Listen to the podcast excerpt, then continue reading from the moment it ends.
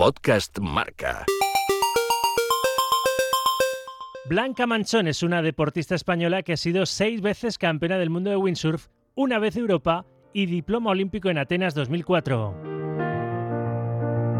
Pero su camino hacia el éxito no ha sido fácil. El próximo verano Blanca va a representar a España en los Juegos de Tokio, algo que la windsurfista sevillana ha conseguido con mucho sacrificio después de haber sido madre en 2016. En este iceberg repasamos su trayectoria y cómo ella consiguió romper ese techo de cristal que para muchas deportistas de élite supone la maternidad.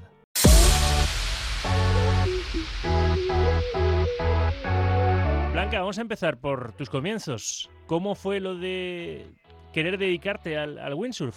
Pues no tuve mucha opción, la verdad, porque cuando cuando ya tuve uso de conciencia, toda mi familia estaba, estaba navegando, eh, yo era la, más chiquitilla de, todos los sitios donde, donde iba y, bueno, vi el ambiente, vi cómo era el deporte y, me enamoré, ¿no? Me encantaba navegar, salía al agua con mi padre, con mi hermano, con mi madre. Y bueno, y poco a poco fui entrando en, en equipos alevines, después juveniles y me fueron llevando a las competiciones hasta que me metí en el mundo de, la alta competición y, me clasifiqué para ir a unos Juegos Olímpicos con 17 años. 14 años ya eras profesional del, windsurf. De hecho, estuviste en, los Juegos de Atenas 2004. Son los únicos juegos en los que has participado y fuiste diploma olímpico, pero eh, cuéntame, eh, hablando como estamos hablando de, tus inicios, ¿cómo se organiza la vida una sevillana para navegar siendo, como digo, de la capital de Andalucía, porque en el Guadalquivir no hay olas? ¿eh? Sí, eso me lo preguntan, me lo preguntan mucho de, las chicas extranjeras, que si siendo de Sevilla, que, que cómo he aprendido a navegar ahí y no, no venir de un sitio de costa, ¿no? Yo siempre le digo lo mismo, que bueno, mis primeros mis primeros pasos fueron en el río Guadalquivir, en, la escuela municipal, y, después ya me llevaron al puerto de Santa María, que es donde siempre he tenido mi base, mi, segunda casa.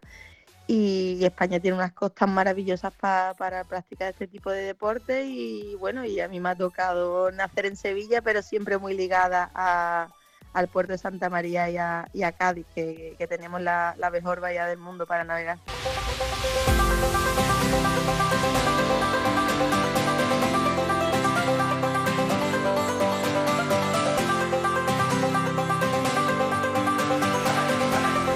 Tú echas la vista atrás, ¿a quién le debes haberte dedicado y dedicarte? ¿Cómo sigues dedicándote? Porque te has clasificado para los Juegos Olímpicos del próximo verano en, Tokio, Tokio 2020. ¿A quién le debes eh, haber sido profesional y ser profesional de este deporte? Bueno, pues en primer, en primer momento a, mi familia, ¿no? que fue la que me, dio la oportunidad de dedicarme a esto y después yo creo que, un poco a, a, a mí misma, ¿no? porque empezar tan pequeña y estar con 32 años eh, a un año de, ir a unos Juegos Olímpicos, creo que, mi perseverancia y también mi, forma de ser me, han llevado a, aguantar tanto tiempo en, la élite y al, y al seguir este deporte.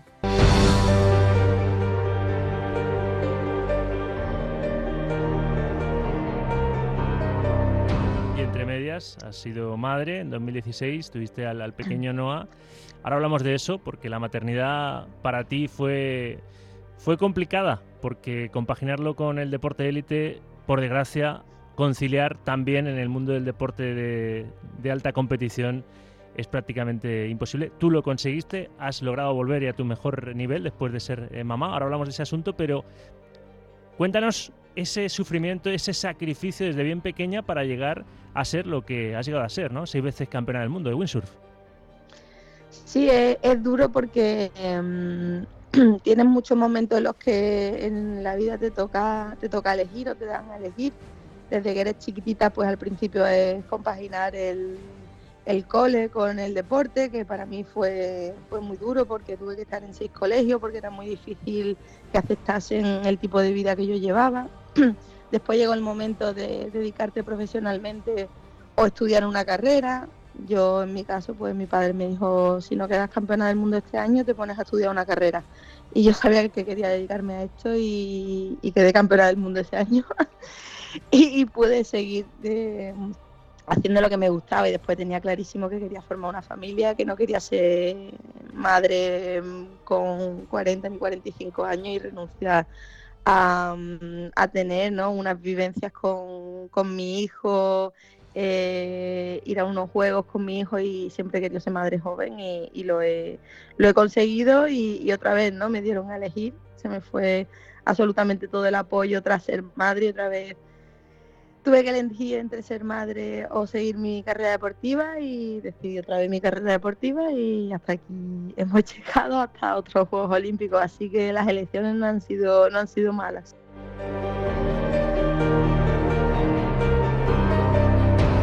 Camino que ha sido complicado. ¿Qué renuncias has tenido que hacer, sobre todo en la adolescencia, Blanca? Pues cuando tus amigos empiezan ya a salir a discotecas, eh, tus amigos son de Sevilla porque tú estudias en Sevilla y tú te tienes que ir los fines de semana al, al puerto, a la costa para poder entrenar, navegar y dejar a todos tus amigos allí. El, el, eso no poder salir un viernes hasta tarde porque entrenas el, el sábado por la mañana, el tener que cuidarte también mucho el tema de la alimentación, el tema de no estar cansado, no cansarte mucho, haciendo actividades que a lo mejor te pueden lesionar, como el simplemente hecho irte con tus amigos un fin de semana a, la sierra, hacer no, esquiar, entonces han sido muchos sacrificios que después cuando te subes a lo más alto del podium ya no te acuerdas de nada de eso y te quedas con las vivencias de que con una adolescencia de 15, de los 15 a los 17 años, has tenido la oportunidad de, estar haciendo lo que te gusta, rodeado de los deportistas que son tus ídolos y, todo eso desaparece. Pero claro, el momento en el que tus amigas eh, hacen planes y tú no puedes ir y, todo eso, pues al principio ella se hace, se hace duro.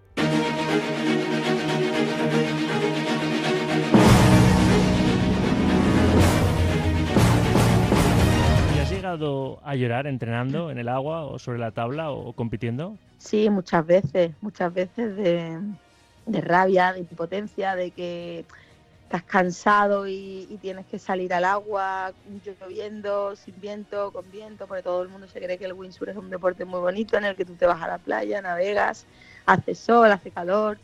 Y no, la modalidad olímpica es eh, desde los 4 hasta los 30 nudos tenemos que salir al agua si llueve, si hace 3 grados, si hace vendaval y todo el mundo está con una peli y una manta en su casa y tú estás en el agua metida con un neopreno.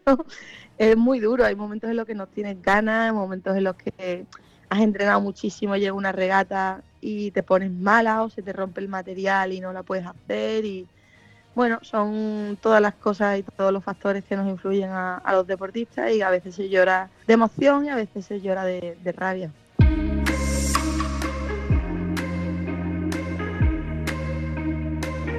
Y esas lágrimas de, emoción han sido, por ejemplo, pues cuando fuiste diploma olímpico en los Juegos de Atenas 2004, cuando has sido seis veces campeona del mundo, una vez de Europa, nombrada también mejor regatista en el año 2010, pero 2016 parece que todos esos éxitos no eran suficientes para tus patrocinadores, ¿no? Cuando anunciaste que estabas embarazada.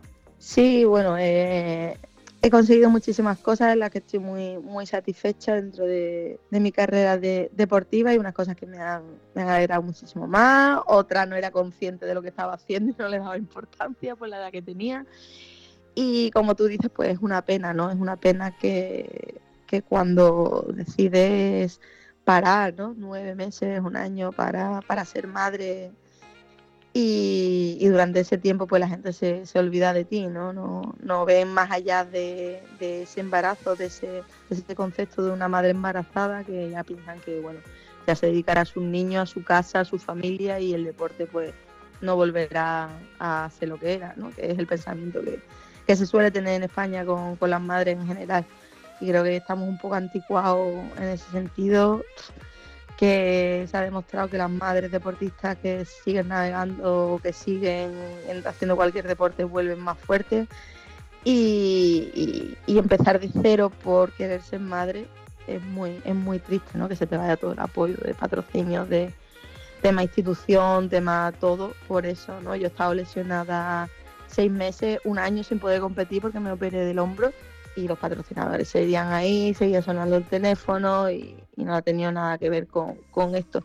Pero bueno, también te hace aprender, te hace valorar los esfuerzos que haces por ti misma y que cuando ganas, ganas y, te sabe a, gloria. Así que también creo que ha tenido que pasar porque ha tenido que pasar y, todo tiene un porqué.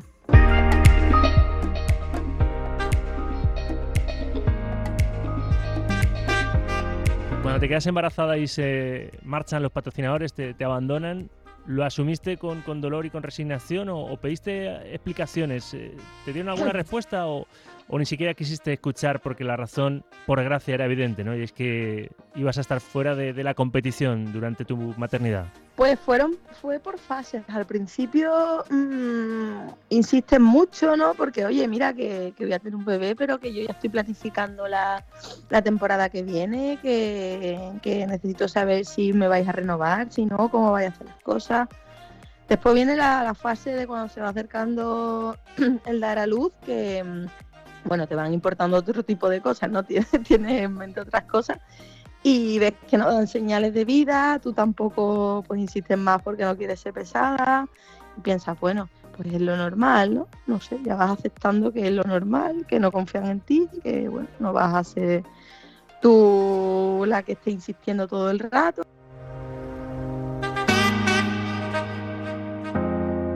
Y ya pues cuando tienes el niño y, y empiezas a hacer tus planes, hablas con la federación y la federación está totalmente desestructurada en ese momento. Eh, no te saben decir nada, solo te dicen que, bueno, que hay una regata de selección en 12 semanas.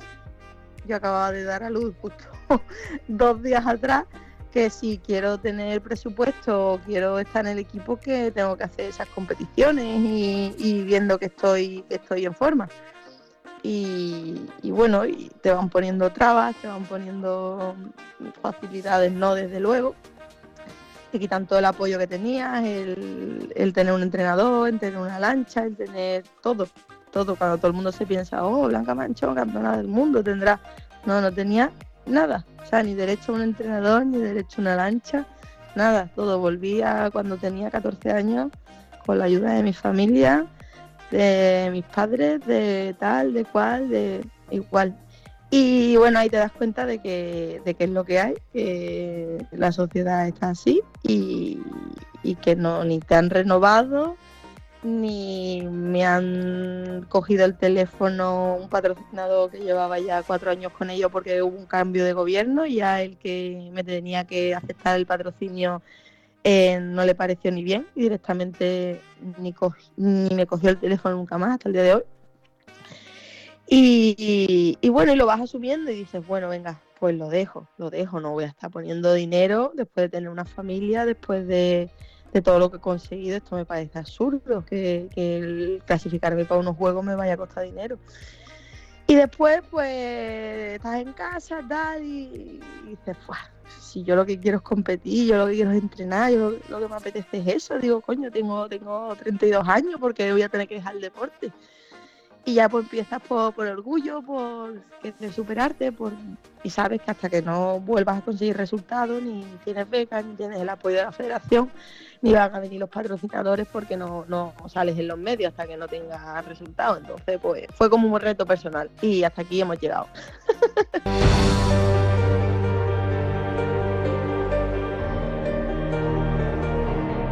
desgracia, en esta sociedad nuestra existe para las mujeres un, techo de cristal que tú sí que has conseguido romper con mucho esfuerzo y también eh, has podido conciliar el deporte élite con la maternidad gracias en, parte hasta qué punto ha influido que Manuel, tu entrenador, sea tu, pareja y el padre del pequeño Noah.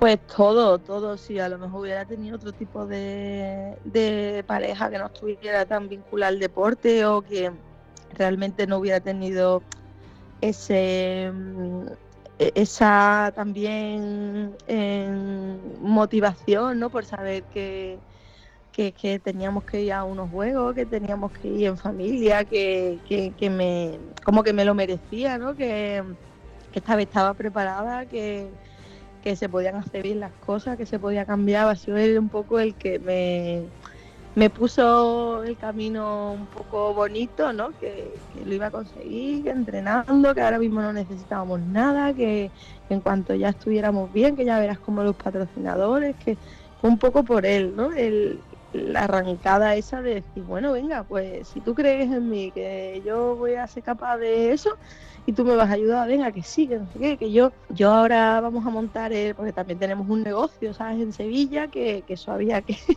si él me iba a estar ayudando con, con el niño y con la preparación física y todo, teníamos que hacerlo de un modo en el que tampoco fuéramos a tener que cerrar el negocio que teníamos en Sevilla y que también es vinculado al deporte, el director, bueno, fue un poco lío, pero bueno, se organizaron las cosas, él me pudo acompañar a las competiciones, eh, salía conmigo en bici cuatro horas, pues fue un poco un posparto diferente. pero, pero bueno, son historias que contar y, y como y como van pasando las cosas también te vas dando cuenta de, las cosas que realmente importan, psicológicamente te haces más fuerte porque antes te volvías un entreno, no, porque esto, porque me han hecho esto, porque me han ganado tal. Y ahora dices tú, llegas y no tienes tiempo para pensar en nada de eso. Ya está el niño que quiere jugar, que quiere comer, que quiere. Entonces te baja un poco a la realidad y, y ahora dar realmente importancia a, las cosas que, importan y, y, das y te dan satisfacciones otras cosas que a lo mejor antes pasabas por alto. Entonces yo creo que, si no hubiera sido por él, un poco me, hubiera me hubiera venido abajo o me hubiera dedicado a otra cosa seguramente.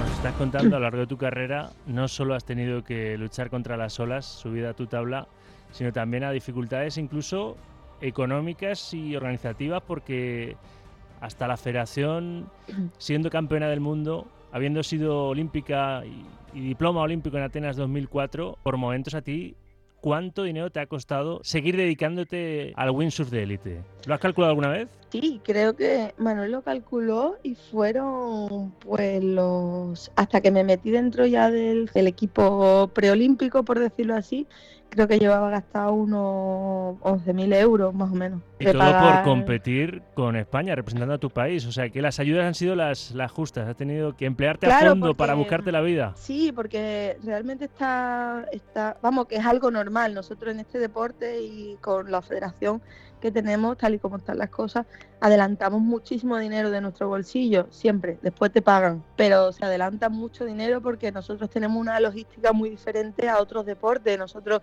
nada más que irnos a competir a Nueva Zelanda, por ejemplo, eh, los costes que te pueden hacer de, de que tu entrenador tenga allí una lancha o de llevar simplemente las tablas en el avión se va a más de, yo qué sé, de 3.000 euros. Entonces, eso es, si el Consejo no lo ha pagado a la Federación, la Federación no te adelanta el dinero. Entonces lo tienes que pagar tú para que los vuelos no se encarezcan, para que el alquiler de la lancha no se encarezca y después te lo pagan. O sea, en casi todas las competiciones es así. Entonces está muy mal hecho porque no todo el mundo dispone de ese dinero en su bolsillo. Y yo no tengo por qué estar pidiéndole a mis padres, oye, adelántame este dinero o dame este dinero cuando era más joven. Ahora ya lo pones de tu bolsillo y, esperas a que si tienes resultados te, lo pagan. Y pero ahora tengo la suerte de tener patrocinadores privados, que no tengo ningún tipo de problema con, eso, pero yo entiendo que, que es muy difícil, es muy difícil este deporte.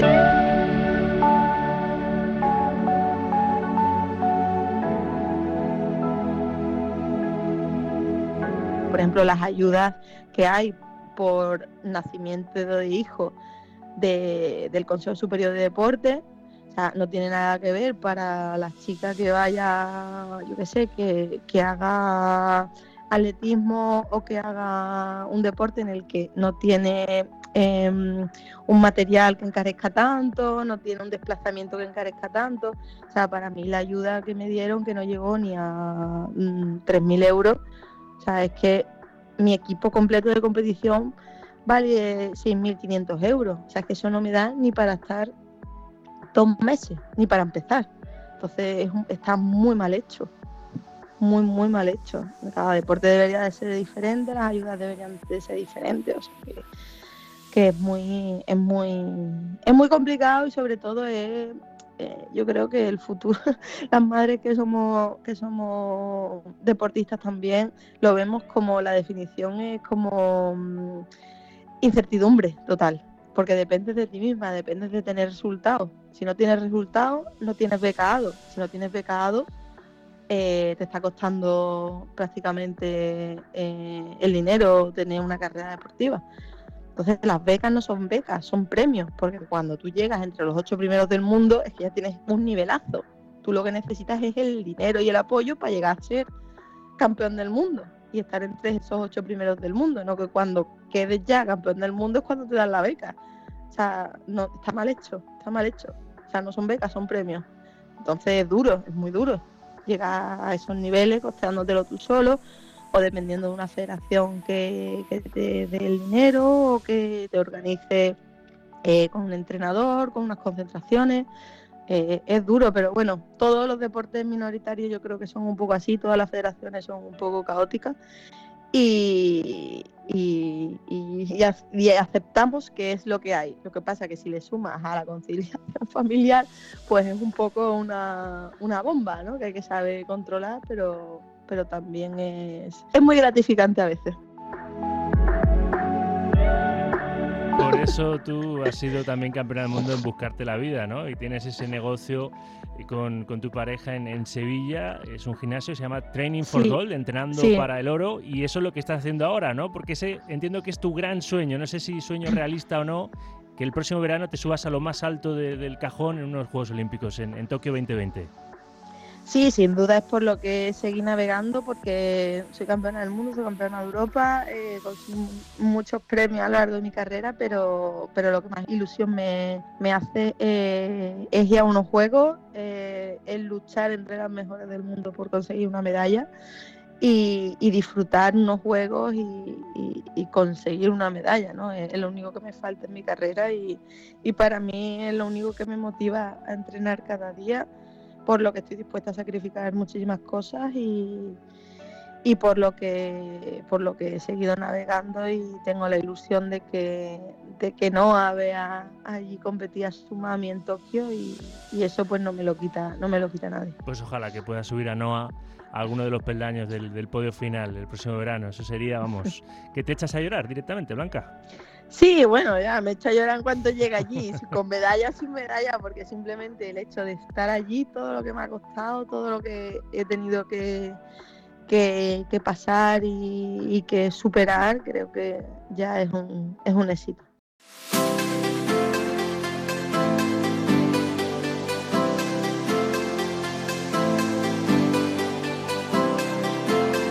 Y para acabar, ¿qué consejo le darías a las Blanca Manchón del futuro, a esas jóvenes o a esos jóvenes que les gustaría ser como tú lo has sido, campeona o campeón del mundo de, windsurf? Pues que, intenten ser felices haciendo lo que lo que lo que hacen, ¿no? entrenar, competir, que nadie les diga lo que es lo mejor para ellos, que piensen ellos qué es lo que les motiva, qué es lo que les hace ilusión y que ese es el camino. Que nada mejor que, ellos mismos o que ellas mismas, en este caso, saben, saben lo que les gusta, saben lo que les motiva y lo que les va a hacer triunfar en la vida en general. Así que que le hagan caso a ese, a ese sexto sentido.